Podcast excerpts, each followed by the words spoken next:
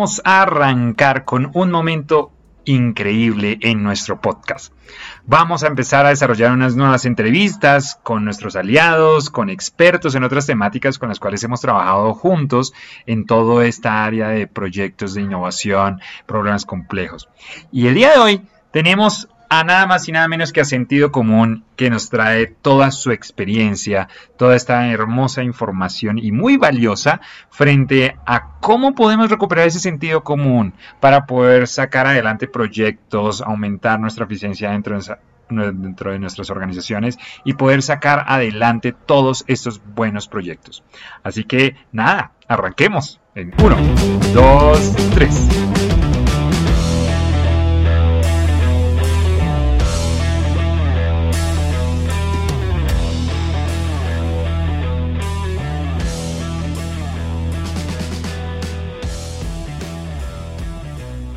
Eh, pues es un placer tener a, dos miembros increíbles de una, de una empresa aliada de, Totem, que es Sentido Común, de la cual en muchos momentos hablamos de, su Mercedes y, de todo lo que nos han contado y lo que nos han enseñado. Y es chévere tenerlos aquí en, el programa, en parte porque gracias a ustedes nació Totem, fueron uno de los, de los que aportaron a que todo esto suceda y que normalmente cada vez crecemos y trabajamos juntos. Y además porque hemos aprendido muchísimo con cada una de las, de las, de las enseñanzas de, de, nuestro aliado sentido común. Entonces el día de hoy tenemos a nada más y nada menos que a Octavio Aguirre y a Karime Hassan, eh, miembros de sentido común asociados, ¿cierto? Muy bien ahí y que pues tenemos este primer, el, especial que además es una locura que siempre he querido hacer, que es traer un invitado a los Totems y a todos los contenidos de Totem y sobre todo a aquellos que nos han aportado muchísimo y de los del cual aprendemos un montón.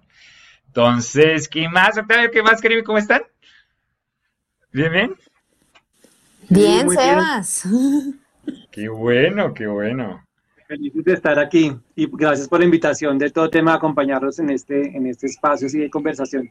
Buenísimo. Pues entonces, no siendo más, eh, los invitamos como, con tal porque queremos conocer un poco más de sentido común y todo lo que nosotros trabajamos eh, juntos frente a proyectos de innovación, frente a problemas complejos, bueno, todo este tipo de, variedad de cosas que, hemos entrado en contacto una que otra vez eh, en el tiempo en el que hemos estado en contacto. Y quisiera preguntarles, bueno, cuéntenos un poco de qué es sentido común y qué hace sentido común. Cuéntenos, a ver, ¿quién quiere arrancar?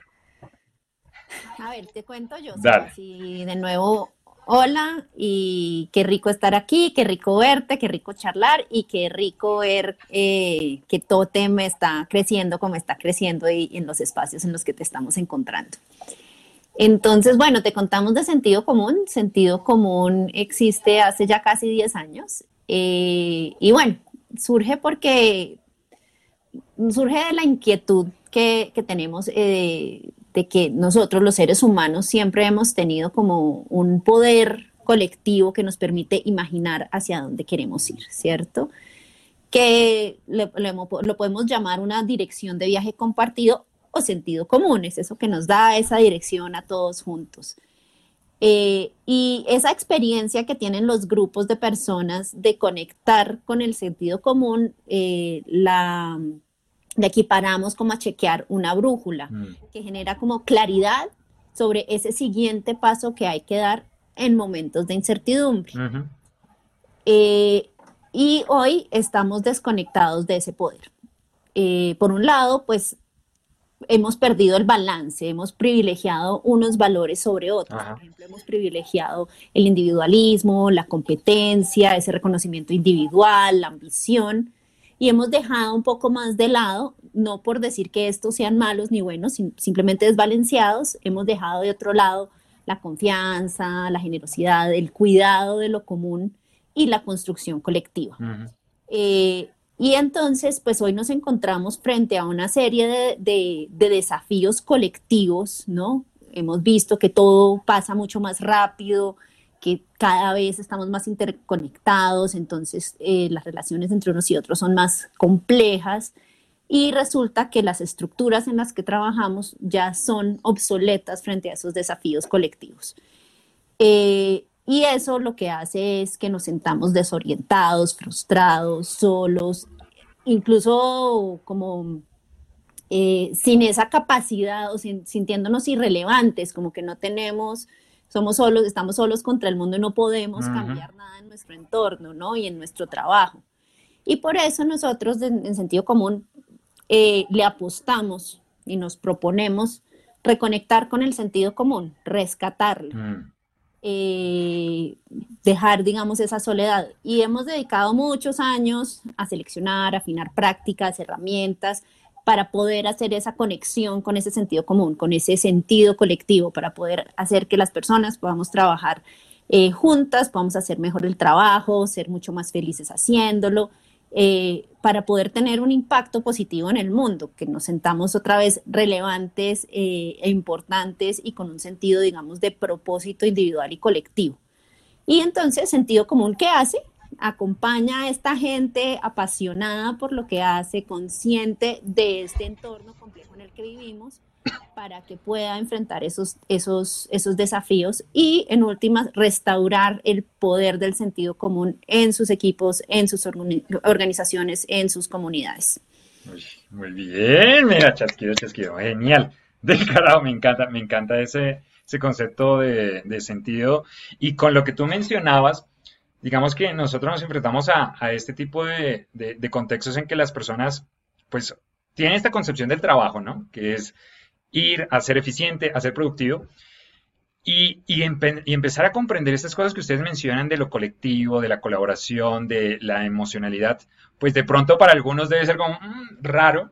Y yo quisiera preguntarles, ¿qué es lo que ustedes han identificado que es clave? O sea, ¿por qué es tan importante tener esto de nuevo del sentido común y este proceso colaborativo y comprenderlo eh, dentro de las organizaciones? ¿De qué se dieron cuenta ustedes? ¿Que ¿Por qué era tan importante?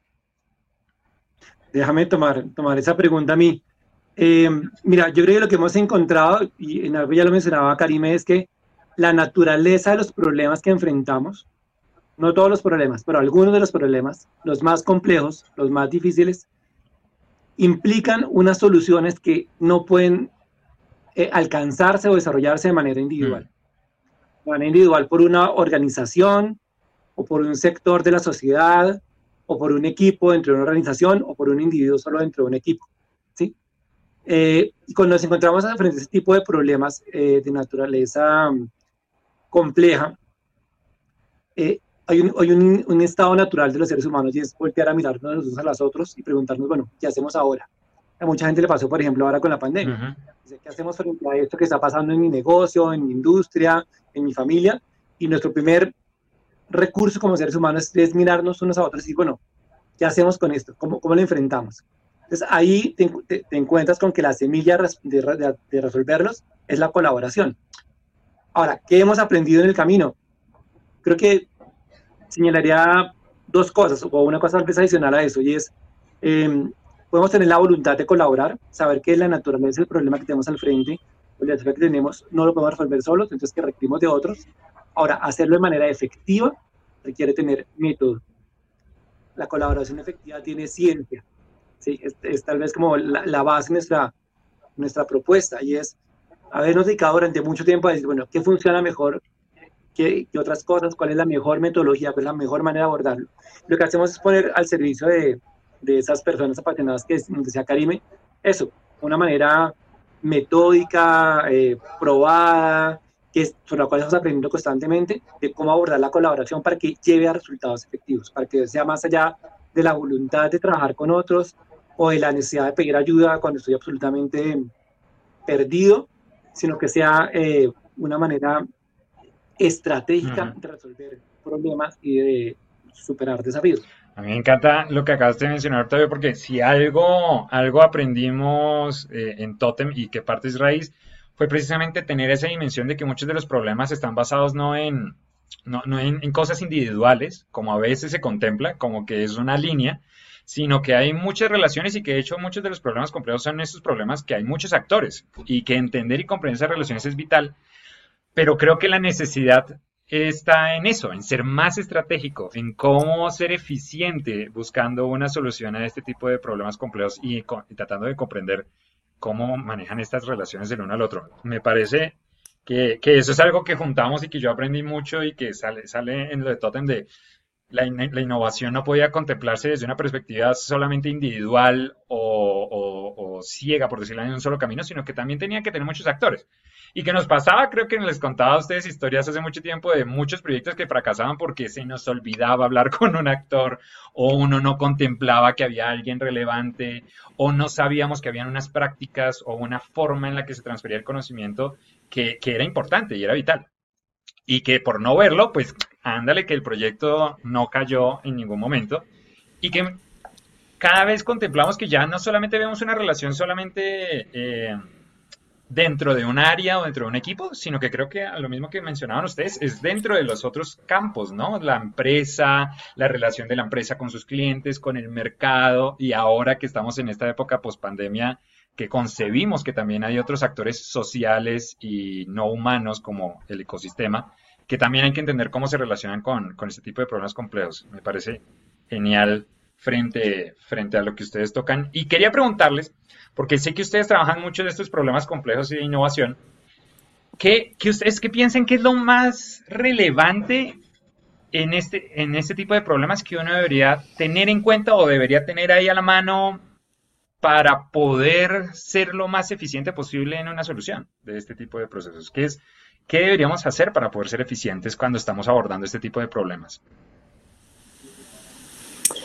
A ver, Sebas, esa te la, te la contesto yo y, y creo, o sea, venías tú por ese camino hablando de, sí, de, de la innovación en organizaciones, de conectar con un montón de, de, actores, eh, que a veces, digamos, los, los proyectos fracasan, es porque no tenemos en cuenta a otros. Eh, y a veces no es solamente que yo no los tenga en cuenta, sino que los mismos actores eh, pues no están conectados con su sentido común, por, como lo decíamos antes, y no se han hecho, digamos, corresponsables de eh, esas soluciones, no, la, no, no, no las apropian. Entonces, en la medida en que yo desarrollo soluciones o tengo innovaciones, pero tengo un equipo que no se ha apropiado de ellas, que no es corresponsable de ellos, porque muchas veces nosotros lo que pasa, pasa es que es que delegamos la solución de los problemas a otros mm. actores, decimos que alguien más lo resuelva, lo resuelven con alguna solución, con alguna innovación o la proponen, pero si yo no participé, eh, no me siento responsable, no siento que deba ser parte de eso. Y en últimas, pues estas cosas eh, no pasan, no pasan porque, porque simplemente yo no fui parte del proceso.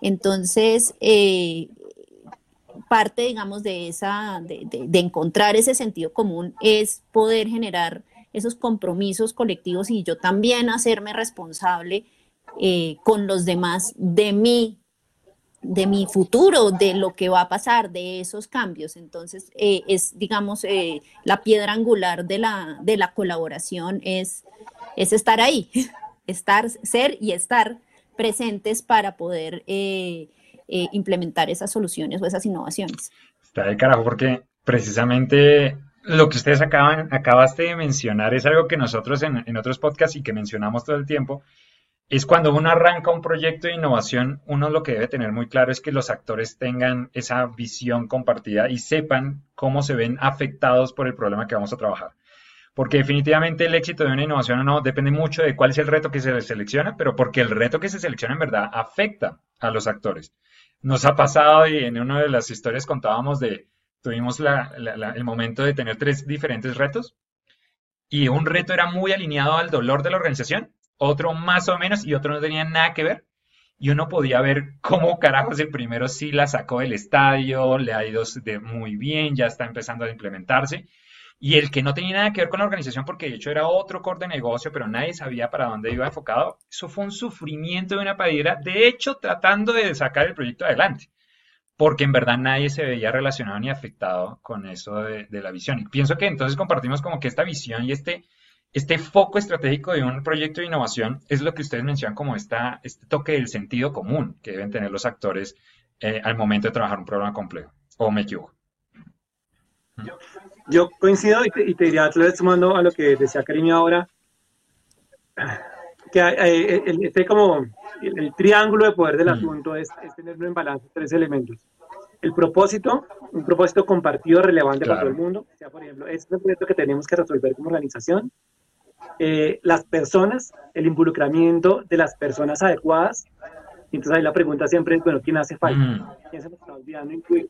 Que por ejemplo, todo el enfoque como de diseño basado en la experiencia usuaria es, es traer a, colación el hecho de, oiga, ¿por qué no traemos al que va a terminar finalmente utilizando esta que nos estamos inventando? Entonces, propósito, personas eh, y el proceso. El proceso debe ser claro. Ahí es donde entra, por ejemplo, el rol de organizaciones como sentido común, como Totem, de ser quienes van conduciendo un proceso, que plantean una ruta más adecuada, que viene la experiencia. Entonces, ese como triángulo de poder es eso, es por cuidar simultáneamente tanto del propósito compartido como de que estén las personas que, necesitamos que estén, como que haya un proceso eh, que facilite que tanto se logre el propósito como se cuiden las relaciones entre las seres humanos.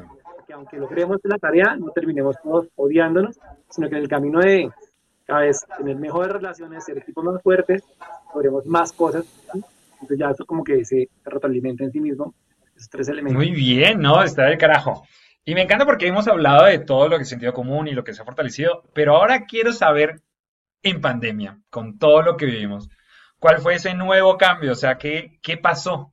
¿Cuál fueron, ¿Cuáles son esos nuevos comportamientos que ustedes vieron que de pronto se están transformando? O todo lo contrario, puede ser que se potencializaron algunos o se fortalecieron. Bueno, cuéntenos qué, qué pasó en su experiencia en pandemia.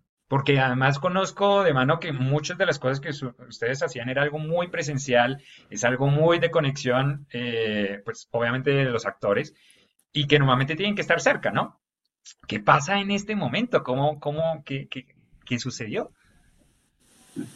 Pues, vez yo quisiera como señalar un par, un par de cosas que veo de lo que pasó en la pandemia como a nivel más sistémico, global. tal vez diría a Karime que, que, que, nos cuente como qué nos pasó a nosotros frente a la de una.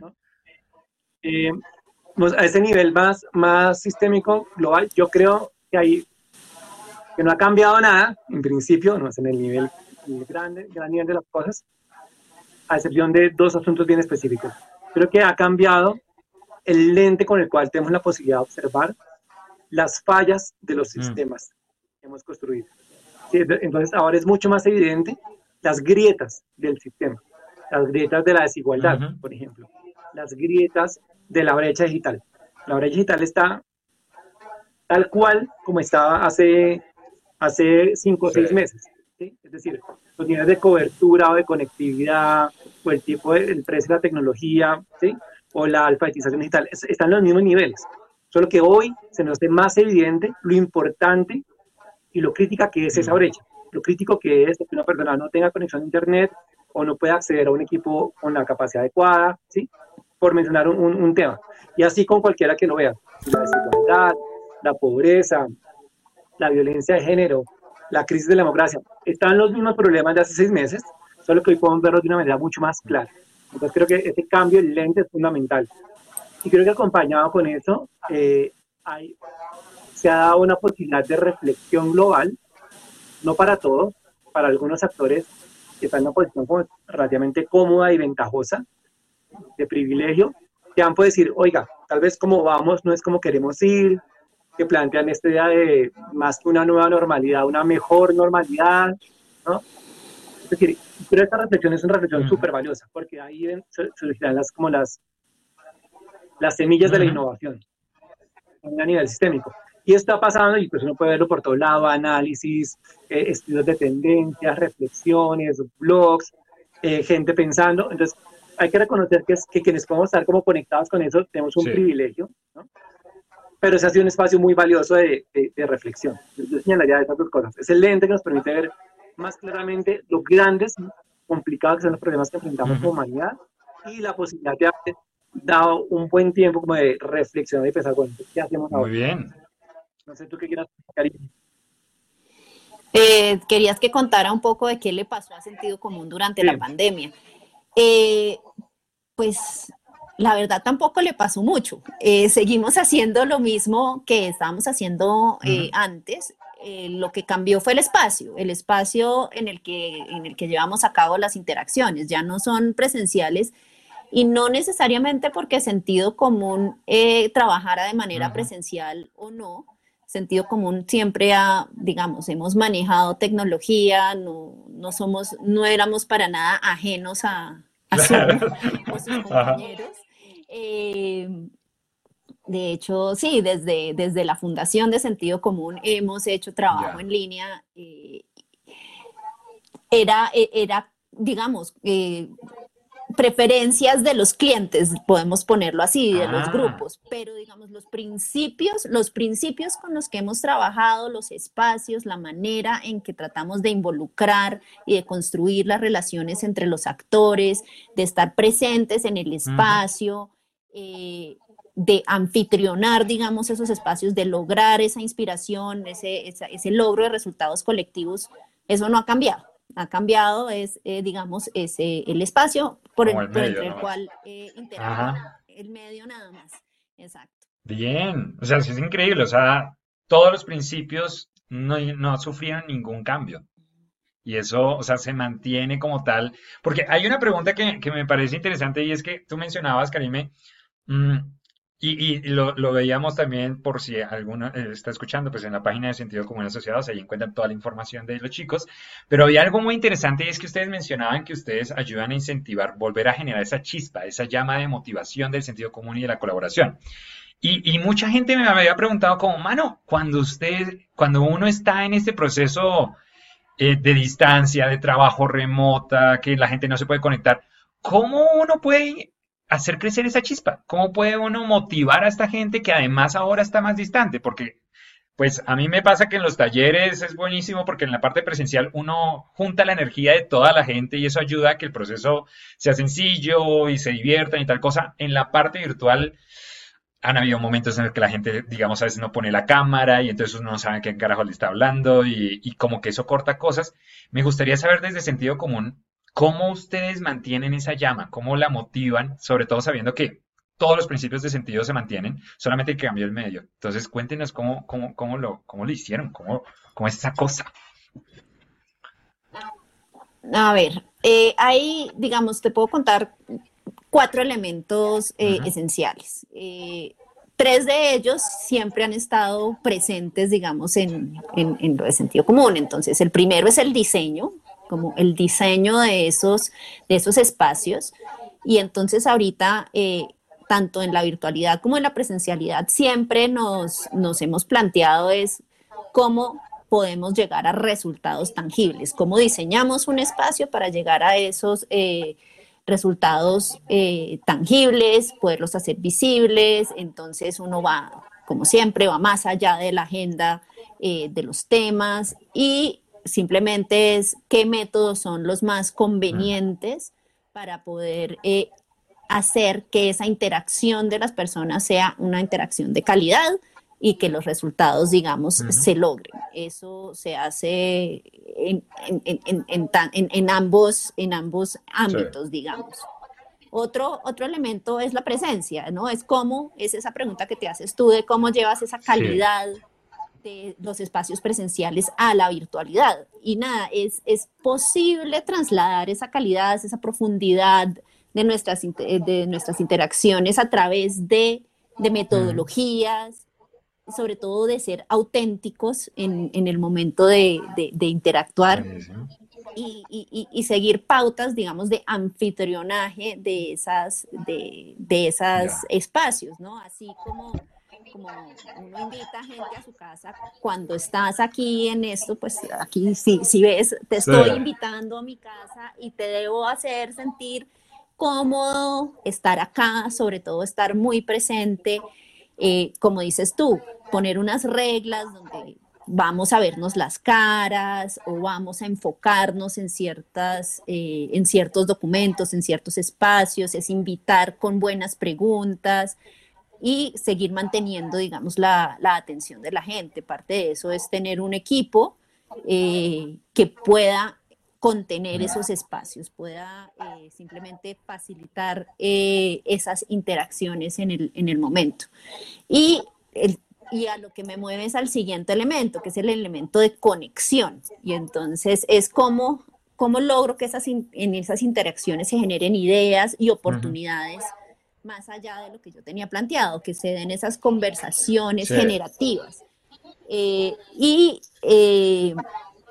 para eso necesitas tener ciertas técnicas de facilitación para ayudar a los mismos participantes a, conectarse. Ah, Entonces, eh, que se suelten, que puedan reconocerse el uno al otro, eh, pero pues sí tienes que de nuevo poner eh, ciertas reglas, ciertas pautas para que lo puedan, para que lo puedas lograr.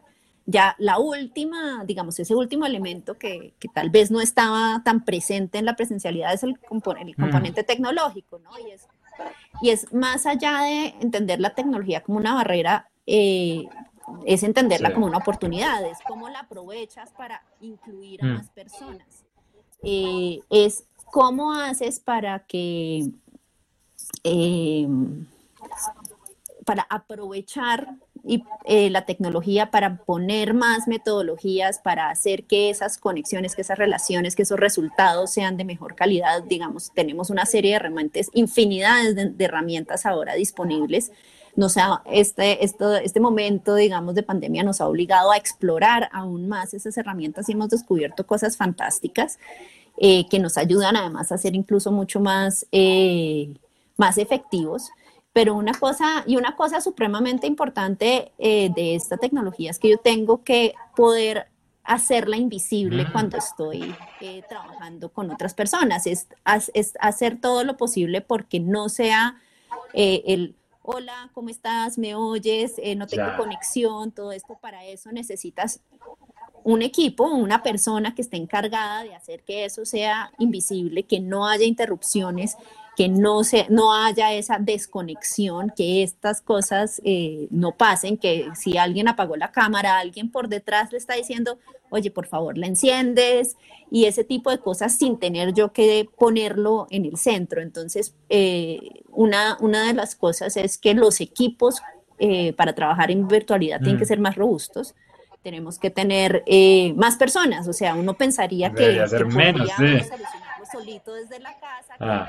Menos, pero nos hemos dado cuenta y algo que sí hemos aprendido, o sea, una de las reglas de sentido común era no, nunca estar solo a la hora de anfitrionar un espacio, pero ahora es muchísimo más importante, ya no, necesitas un equipo más grande porque alguien tiene que cuidar de ese espacio tecnológico más allá del espacio de conversación. Entonces, eh, entonces, esa, digamos, ha sido, ha sido un cambio, sí ha sido un cambio de sentido común. Hemos crecido los equipos para poder anfitrionar los espacios para que realmente fluyan y las, y las conversaciones sean de calidad. No, está buenísimo, me encanta, me encanta eso. No sé, Octavio, ¿quieres mencionar algo de adicional?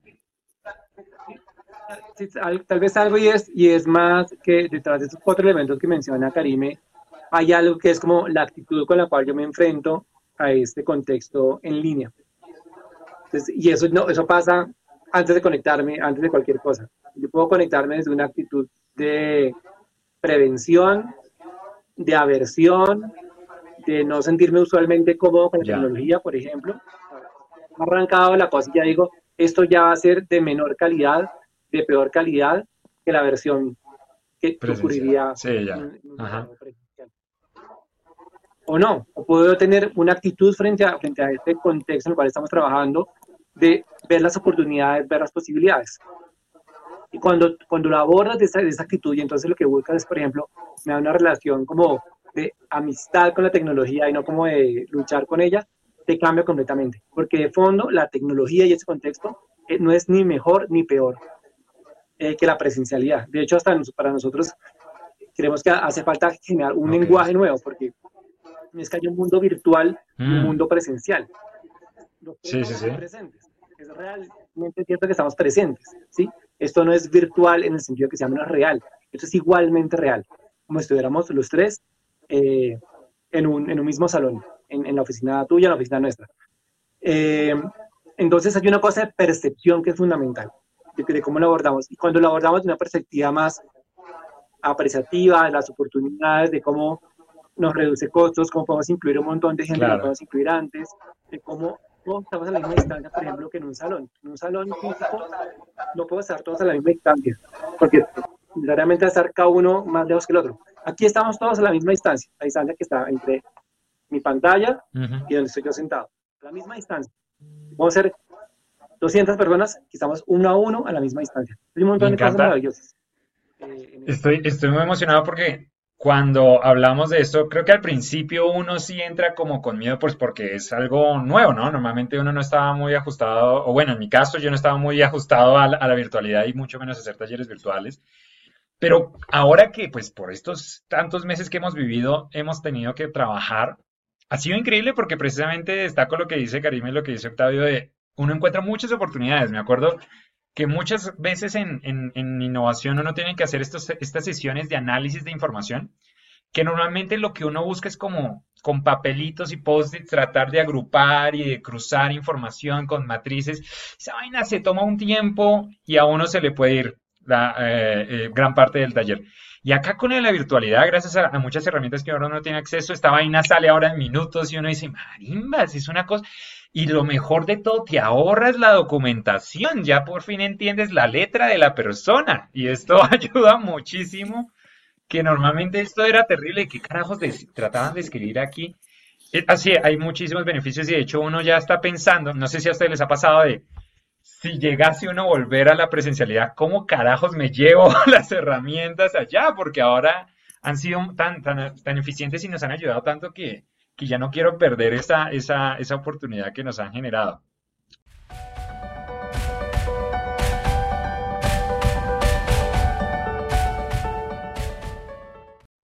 Bueno, espero les haya gustado esta primera parte que hemos generado de la entrevista con sentido común, en la que hablamos de todo esto, de qué significa sentido y todas estas habilidades y todo lo que ha pasado con ellos con respecto a la pandemia. Y espero que esto les haya interesado tanto que no se van a perder la segunda parte, que es la finalización de esta entrevista con muchos de los tips que ellos han generado para nosotros y obviamente para todos ustedes. Entonces, para que por favor no se les vaya a pasar el segundo capítulo, que es esta segunda parte, y que lo disfruten y que les haya servido un montón. Nos estamos hablando, que tengan un feliz día. Chao, chao.